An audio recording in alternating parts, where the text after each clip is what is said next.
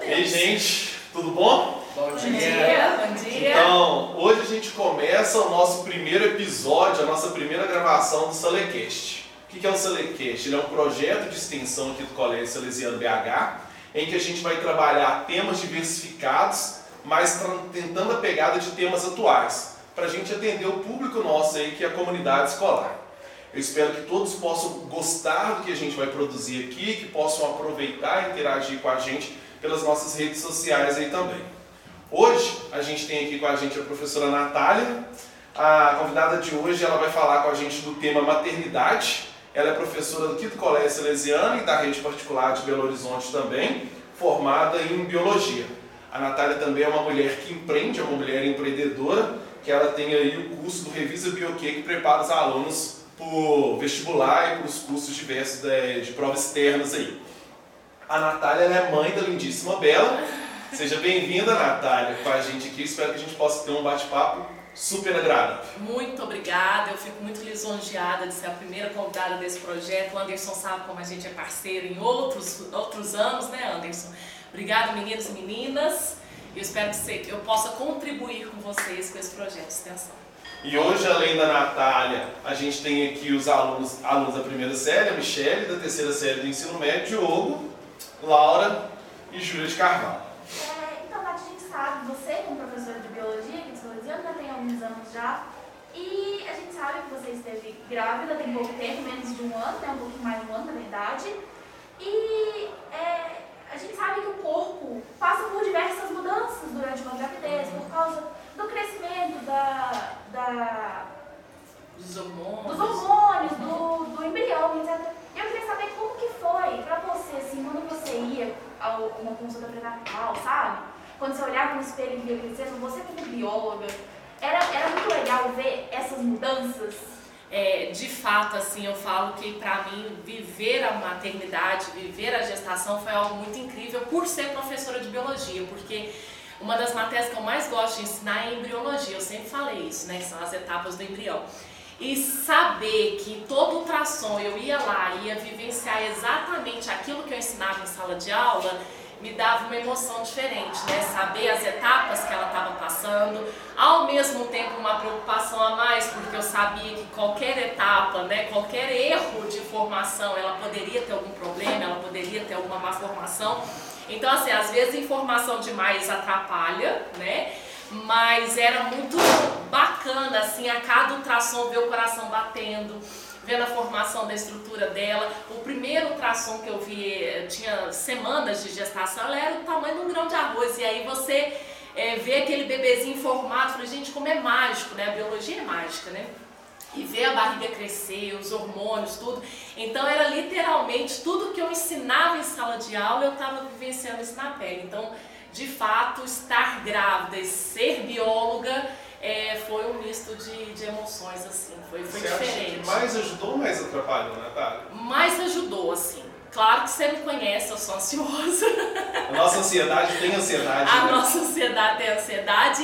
E no primeiro ultrassom, que é o morfológico, né, onde você vê se a criança tem algum risco de síndrome, enfim, eu não dormia noites de pensar o que poderia acontecer.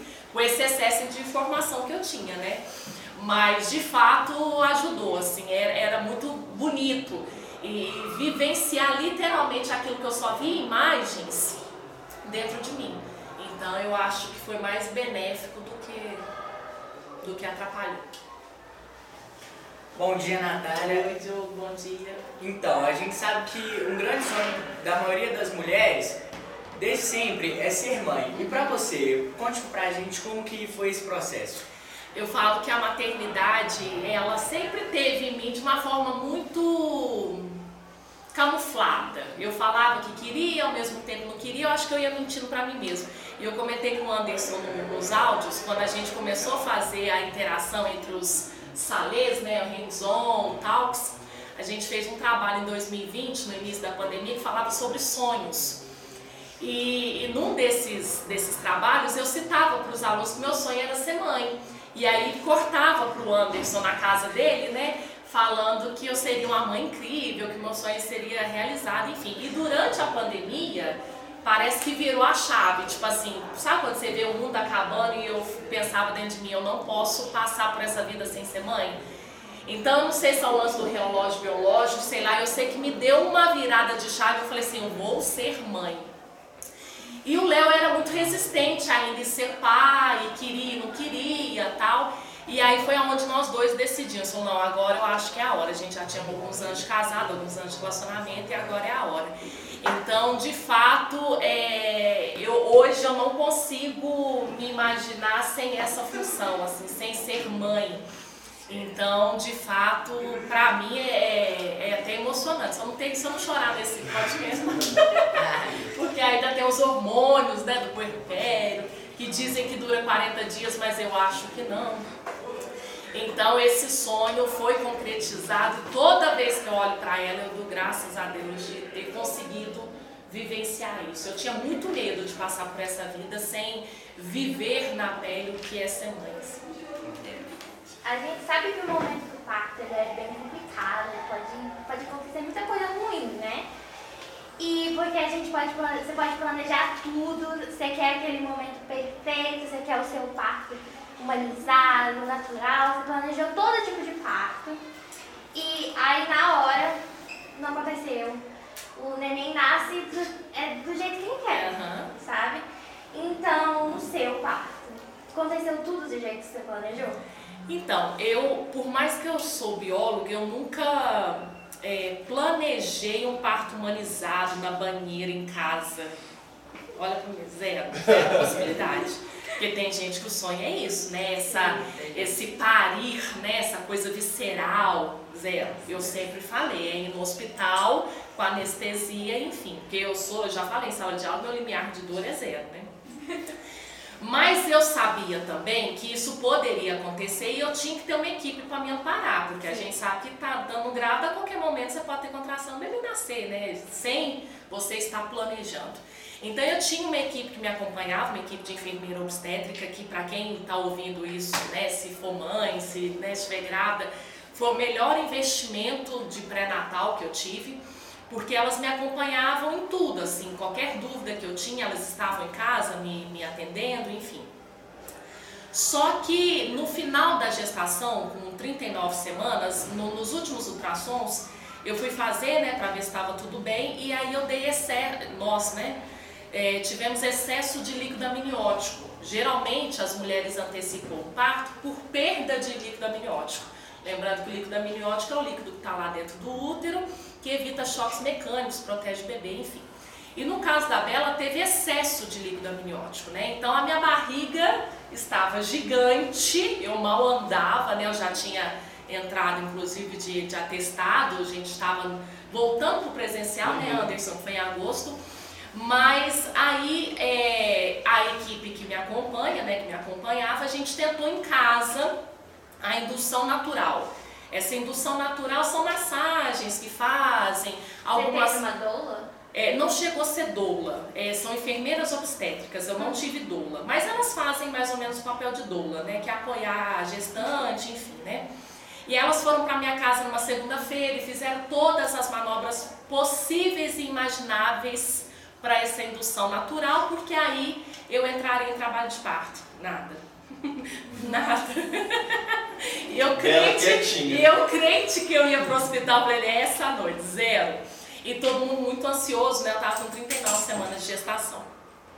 E aí, aí eu fiz esse exame, deu excesso de líquido amniótico, aí na quinta-feira, no dia 19 de agosto, voltei ao médico, aí a médica que me acompanha falou, não, a, a gente vai é, se for do seu desejo fazer a cesárea, né, por conta do excesso de líquido e tal, apesar que o excesso de líquido nem seria uma causa de cesariana eletiva, mas como era de meu desejo também, eu não queria fazer indução, ficar internada, aquela coisa toda, e aí resolvi fazer a cesariana. Então fui pleníssima para cesárea, com playlist, a Bela nasceu ao som de Beyoncé, ah, eu sou dessas, mas é, do... Achei que seria KLB. Não, quase, né? Eu só não pus porque, né, enfim. Mas ela nasceu a som de Beyoncé, uma música que é muito empoderada, de mulheres fortes e empoderadas. E, só que durante o parto eu tive hemorragia.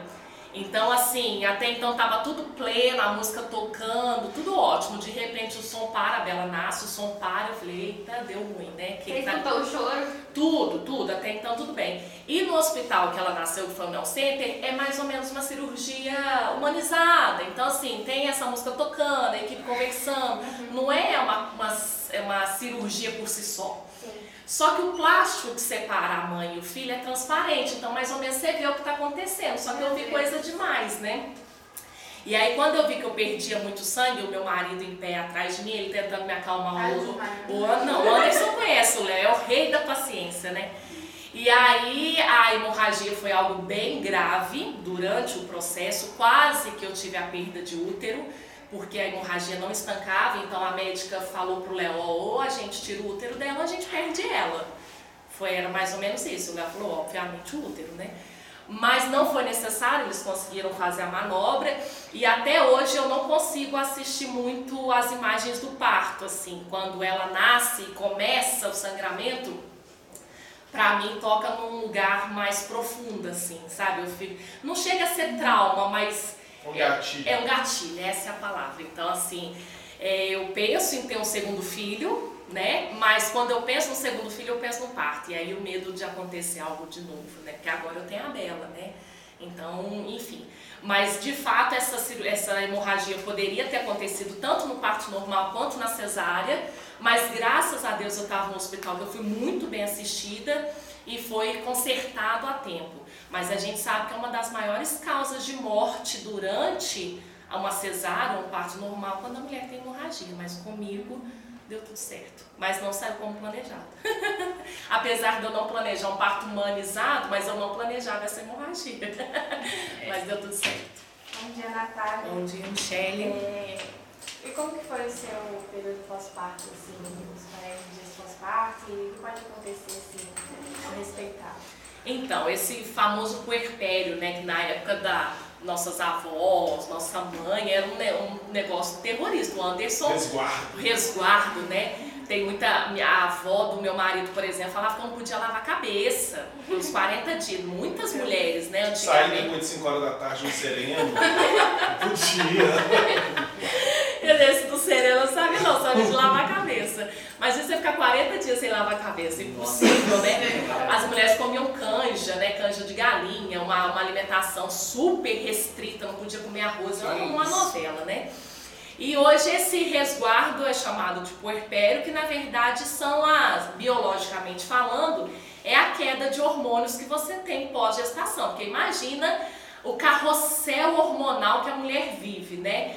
Todos os seus hormônios estavam ali para proteger e nutrir uma criança, de repente não tem criança mais e esses hormônios caem de uma vez. Aí que é o lance, né? Porque mesmo a mulher que faz o parto normal, tem muitas que têm laceração, sofrem, né? Tem pontos depois do parto normal. No meu caso, cesárea, né? Eu tava toda cortada. Então você se vê numa situação de muita dor pós-parto com um bebê que depende exclusivamente de você. Porque por mais que você tenha uma rede de apoio, é a mãe que amamenta, né? É a mãe que, que, que o bebê precisa da A mãe. relação né? da Bela com ele e a relação dela com você eram diferentes? A, a mãe eu falo que é algo visceral, né? A mãe é, não, não, é, não tem explicação, né? É algo visceral mesmo. Imagina, ela tá dentro de mim, ouvindo a minha voz o tempo todo, né? Explicando biologia o tempo todo na cabeça dela enquanto dava aula. E aí é, depois nasce, e aí tem a esterogestação, não sei se vocês já ouviram falar esterogestação, mas porque os três meses do, do recém-nascido são os mais delicados? Porque esses três meses que a criança demora para entender que de fato ela saiu do corpo da mãe, né? E por isso esse apego maior, esse contato, esse carinho, esse colo, que você deve acolher esse recém-nascido, né? Eu nunca fui da, da, da, da opinião de deixar um bebê chorando no berço para ele aprender. Ele, ela não vai aprender, né? Ela só vai entender que ela está sendo abandonada, não com esses termos, mas abandonada, né? Sobre isso, eu, ouvi uma Lenas preparando para estar aqui, né? A gente vai lendo, e tem essa ideia de deixar o menino chorando no berço para ele poder conseguir dormir sem a mãe, Autonomia, né? ter autonomia. E aí você dá uma mensagem para a criança desde nova que é o quê? Se você tiver uma dificuldade, se vira. Se vira. Não tem pai e mãe para poder te ajudar, não. E aí quando o menino ele tá mais velho, maior, e o pai e a mãe quer falar assim, eu tô aqui com você para te ajudar, mas ele viveu nessa pegada o tempo todo, agora você quer que ele olha, e o colo de mãe é bom demais, o carinho de mãe é muito bom. E, e muitos, muitas famílias assim contratam consultoras de sono, essas coisas para ajudar a criança a dormir, essas coisas. E muitas consultorias falam para deixar, tipo assim, deixa dois minutos, deixa cinco minutos, vai aumentando. Gente, na minha concepção não existe, eu não tive filho para ficar chorando no bico sozinho, né? Claro que às vezes, enquanto você vai fazer uma mamadeira, vai pegar uma coisa, isso acontece normal, mas você deixar o filho sozinho, chorando, para ele criar uma autonomia, jamais, entendeu? Então esse afeto, esse colo, esse carinho, por isso, mais uma vez, que eu demorei tanto para ter filho, para conseguir acolher ela nos momentos que ela precisa. Hoje, por exemplo, ela acordou três e meia da manhã e não dormia mais. e aí a gente colocou no meio da nossa cama, normalmente a gente não faz isso, ela dorme sozinha, né, no berço dela, mas colocamos ela no meio da gente justamente para acolher. E ela ficou brincando, batendo palma, conversando, e eu falei... E é uma delícia, é, gente, é, é, gostoso, né, com aquele friozinho. É. Né? Então, assim, essa, essa filosofia de deixar dormindo, de deixar chorando para criar autonomia lá em casa não rola. É acolhimento, é braço, é colo de mamãe. Literalmente. Eu queria te perguntar que você estava falando assim que tem esses três meses até o neném entender que ele está fora do útero, né? Você, com a Bela, você teve essa dificuldade até entender assim, quais foram os métodos que você usou? Porque tem muitas pessoas que usam, por exemplo, o secador de cabelo. Uhum. Ruído branco. O ruído é, branco é vida. que que e eu só descobri depois. Eu usava muito ruído branco e de ah. fato funciona o tal do shhh. Quando a gente vai ninar, a criança fica shhh. Isso é porque o barulho que ela escutava no útero, justamente do fluxo sanguíneo, é justamente esse barulho. Depois eu fui descobrir que por que, que a gente dá palminha na, no bumbum, né? E é algo tão involuntário, né? A gente vai ninar a criança da palminha no bumbum, porque ela sente como se fosse o batimento cardíaco da mãe dentro, né? A Bela sempre dormiu com uma fraldinha, então ontem mesmo eu estava olhando ela dormindo, ela fazia assim. Eu falei, será que ela ficava assim no cordão umbilical, mexendo, né? E aí eu usava muito ruído branco, esse barulho no Spotify tem números, né? Eu não ligava secador, não, eu usava no Spotify já tem playlists uhum. pronta disso e usava o charutinho, né? Que, que é literalmente uma mantinha Sim. que você enrola a criança para ela se sentir acolhida. Porque quando você coloca no berço, a criança tem um reflexo de moro, né? Que é como se ela se sentisse que ela estava despencando. Então, se ela está dormindo serena, põe no berço, ela abre os bracinhos toda assustada. Então, enrolava ela nesse charutinho, que o ideal é usar até os três meses de idade, e aí funcionava para ela também é dormir mais tranquila. Pra não ter que usar coberta, pra não ter É, risco, não, coberta né? até hoje lá em casa ela não Sim. usa. Ela usa aquele saco de dormir, né? Sim. Com esse frio que tá em Belo Horizonte, né, Brasil? Sim. Então ela usa aquele saco de dormir, mas não usa coberta. E aí a gente utilizava essas técnicas e funciona. Mas eu falo que cada bebê é único. O Anderson tem duas, ele vai poder falar, né, Anderson? Exatamente. A Bela nunca teve muitos problemas de dormir. Pode ser que eu tenha o segundo e que não durma a noite inteira, ou que não durma de forma alguma. Então, a, é, saber que cada criança é única, eu acho que. E outra coisa, não criar expectativa. Quando você cria expectativa, ai meu filho vai dormir, meu filho vai comer, não faça isso, porque sai tudo do seu controle, a decepção, a, a angústia, o que, que eu estou fazendo de errado, né? Mas se você tem um outro, pior do que expectativa é comparação. Comparação. Minha médica é, falava que é. comparação é, é o ladrão da felicidade. É, comparação. Comparou, perdeu. Por que, que um é assim e o outro é, É, assado, né? Por que, que são, né? É, Até realmente. hoje, né? Quando assim, a minha mãe fica comparando a gente. nossa. É. E é ruim pra ela e é ruim pros filhos também, né? Sofrer essa comparação. Então, Natália, é o famoso termo Moonshine, né? Que sintetiza os pal- os palpites que as mães recebem, mesmo sem serem pedidos por elas. É, normalmente, os pitacos são dados por pessoas consideradas mais experientes, Uhum. assim, pessoas mais velhas. E é o fracão de palpites começa já na gestação, né? Com o tamanho da barriga, alimentação, o idade do bebê e tudo. E como que você tem lidado e como lidar com Uhum. esses palpites. Sabe o que eu acho mais engraçado no palpite de maternidade? Que esse palpite vem sempre, o palpite barra julgamento, porque eu acho que o palpite não é nem tanto. O palpite, às vezes, a pessoa está de fato querendo te ajudar, mas o julgamento. E às vezes a pessoa, e o que mais me entristece às vezes é que esse julgamento vem de outra mulher, vem de outra mãe, que está passando pelo mesmo que você passou, que sabe o que está acontecendo e te julga. Então, às vezes me entristece isso, uma outra mãe julgando outra mãe. Isso nas redes sociais tem direto, né? É, eu tive a sorte de não sofrer tantos palpites. Talvez pela pandemia, pouquíssimas pessoas me viram grávida né? Isso eu dei sorte, tipo assim, as pessoas não me viram e não tinha oportunidade de palpitar. Mas acontece. E acontece na criação, e acontece na gestação, e acontece no menino grande, né? E eu acho que os palpites são eternos, assim. Principal, e às vezes a pessoa está de fato querendo te ajudar, mas ela fala de uma maneira tão distorcida que nos hormônios do puerpério às vezes uma coisinha que a pessoa te fala na tua cabeça vira uma coisa gigante, né? Tá, então agora eu vou falar um pouquinho sobre é, positivismo, coisas assim. Então tá. É, então o método montessoriano, ele foi criado pela médica italiana Maria Montessori.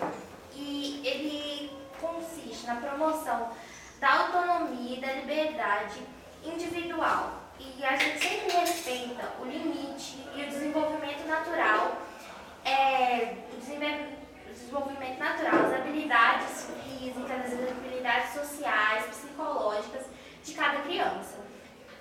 Então, eu queria saber, o que, que você acha desse método? Você aplica? Lá em casa, o quarto da Bela tem uma cama de solteiro, não montessoriana e tem um berço. Eu prezo muito também pela praticidade do dia a dia, né? Porque a montessoriana é ótima, mas a criança começa a engatinhar, ela já roda a casa inteira e ela sai. Então, assim, eu prezo muito pela praticidade. Sim. E outra coisa que eu falo muito também é o que funciona para sua família. Funciona na sua família cama compartilhada? Ótimo. Funciona na sua família cama montessoriana? Ótimo. Funciona berço? Ótimo. É o não julgamento. Porque o que funciona lá em casa pode não funcionar na casa do Anderson, por exemplo. E esse lance de autonomia eu aplico muito na alimentação da Bela. Eu não uso aquela técnica BLW, que a criança vai pegar o que quer, pôr o que quer, porque a gente sabe que na maioria das vezes ela não come uma quantidade suficiente. Então eu vou mesclando as coisas. Metade eu coloco na boca, metade eu coloco para ela comer, para ela pegar e pôr na boca. Então são pequenos passos que a gente vai dando autonomia para ela ir progredindo. Uhum. Mas a cama montessoriana, por exemplo, lá em casa não tem. O que eu pretendo, depois que ela sair do berço, que a caminha de, o berço dela vira uma caminha, né? Sim. Depois que ela progredir, colocar aquelas grades na própria cama e ela dormir nessa cama de solteiro, né? Que o quarto foi programado para isso. Mas a autonomia eu utilizo na alimentação. Dou um pedaço de laranja para ela chupar sozinha, uma banana, tudo com muita segurança e cuidado, mas para ela ir criando um movimento de pinça, né? Sim. Levando, conseguindo levar os objetos pela boca. Mas então, fora essa relação da cama, disso, assim, eu queria saber mais assim, é, sobre acolhimento. Sempre. Assim, quando, como você vê, assim, por exemplo, a birra. Você é então, é a Birra, o Anderson vai poder falar mais do que eu, porque eu ainda não cheguei nessa fase, é. mas eu vou chegar. E aí, essa questão da birra, esses dias eu tava no supermercado e tinha uma criança Sim. daquele escândalo, né, Anderson? E aí eu ficava, ai meu Deus, vai chegar a minha hora. Sim. Quando a gente vê uma situação daquela, todo mundo julga. Todo mundo olha, todo mundo julga, inevitável. Naquela situação, o cérebro da criança tem tanto conflito que se você xingar, bater, reclamar não sei o que tem, vai só piorar. Então eu sei que não é fácil, eu ainda não cheguei, mas eu sei que não é fácil porque o cérebro você deve ir no céu e voltar mil vezes, né, da situação e do, do constrangimento que você está passando, mas naquele momento a criança precisa ser acolhida, precisa acalmar aquele estresse primeiro para depois você corrigir. Porque o que, que a gente via e na nossa época. E às vezes assim, nem é corrigir, às vezes é ajudar a lidar é, com aquele sentimento. É, com aquela situação, Exatamente. né? O que a gente vivenciar, eu, por exemplo, fazia a birra, apanhava. Não tinha, não tinha meio termo, né? Birra é falta de educação, é isso. Hoje a gente tem uma outra concepção. A criança, igual eu vi no supermercado no sábado, uhum. naquele nível de estresse que ela estava, ela apanhando só ia piorar a situação. Então é o que o Anderson falou, é eu acolher e tentar entender o que a criança está querendo dizer ou querendo enfrentar e que ela não consegue sozinha. É fácil? Não é. Vou conseguir? Não sei, mas eu pretendo, né? Afinal de contas, o que eu faço muito em sala de aula, né? O pessoal aí é, são os meus alunos, eu tento acolher. Sempre a gente consegue? Não. Mas eu espero que com a minha filha, né? Ela tenha em mim esse acolhimento. Ela sabe que com a mãe dela e com o pai dela, ela vai encontrar esse acolhimento, que ela não está sozinha. É, esse, é, é saber ela entender isso, que ela não está sozinha, que ela tem pai e mãe, para mim, a missão está tá cumprida. Uma das missões. Isso é incrível. Uma, isso, é incrível. é, uma das missões.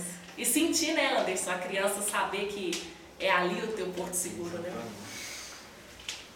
E, Nath, você chegou a comentar, né? Esse ano você voltou a dar aulas regulares, voltou pro colégio quase todo dia, dando aulas de 7 da manhã até 5 horas da tarde. 67 só na terceira série. Pois é, sim. Aí, e é uma rotina muito pesada, né? E a gente sabe que no momento após esse momento que você passou muito tempo só com a Bela, muito tempo dentro de casa, né? Da dois anos. pandemia.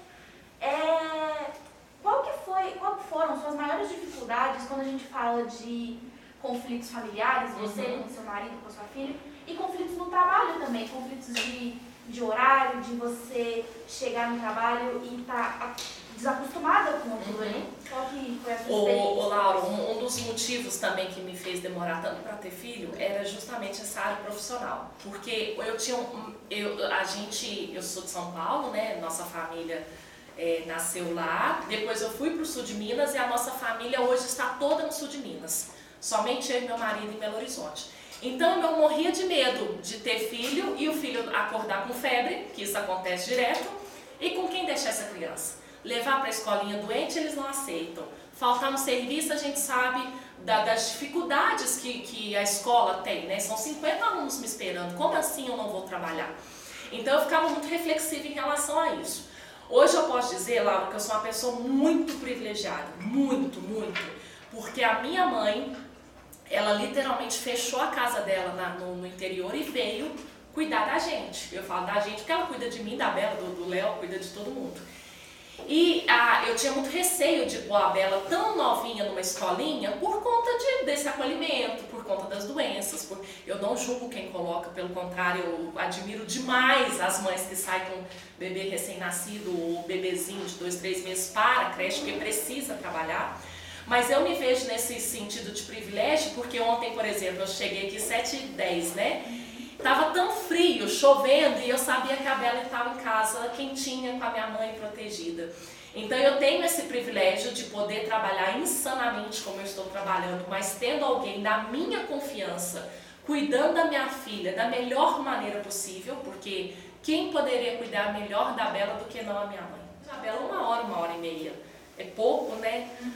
E mais vai dar certo, né, Anderson? Forte como mamãe, né? Ah, e obviamente eu tô, com a- eu tô Exatamente. com a camiseta devidamente uniformizada. Ganhei essa camiseta de Dia das Mães do Léo. E eu acho essa frase muito motivadora, né? E aí eu tenho uma e a Bela tem uma forte como a minha mãe. Para encerrar o nosso salê, nossa participação, quando ela assistir essa. Não vou chorar. Quando ela assistir essa entrevista, eu quero que. Vai ter vídeo, né, gente? Pra- Pra eu Vai. gastar minhas lágrimas à Mas eu quero que ela saiba que todo esse esforço que a mãe dela faz é para ela ter certeza que ela é rodeada de mulheres fortes, tanto a mãe quanto a avó, quanto as tias, as madrinhas. E ela é rodeada de mulheres fortes e eu quero que ela seja forte. Porque a gente sabe, só para encerrar, a gente sabe que ser mulher não é fácil.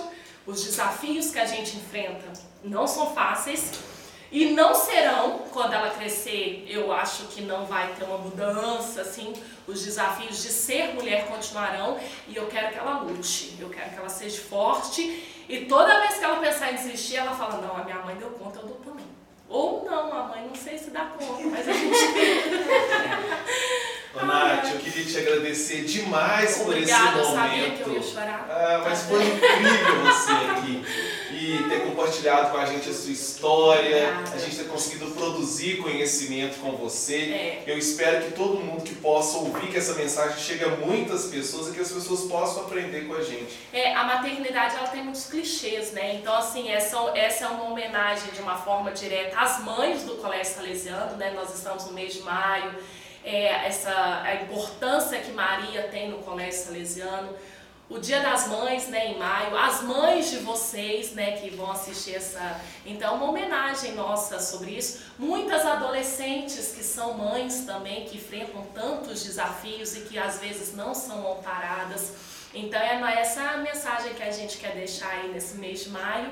Muito obrigada pelo convite, galera. Foi ótimo. Excelente. E quem sabe a gente volta outra oportunidade, Tomara. falando de outra coisa. Quem sabe eu trago a Bela em outra oportunidade. A gente quer ver a Bela assim. Vamos, vamos. Muito obrigado, Natália. Obrigada, Obrigado? Michele. Obrigado, obrigado, Diogo. Obrigado, Laura. E obrigado, Júlia. Um abraço, gente. Beijo. Adeus.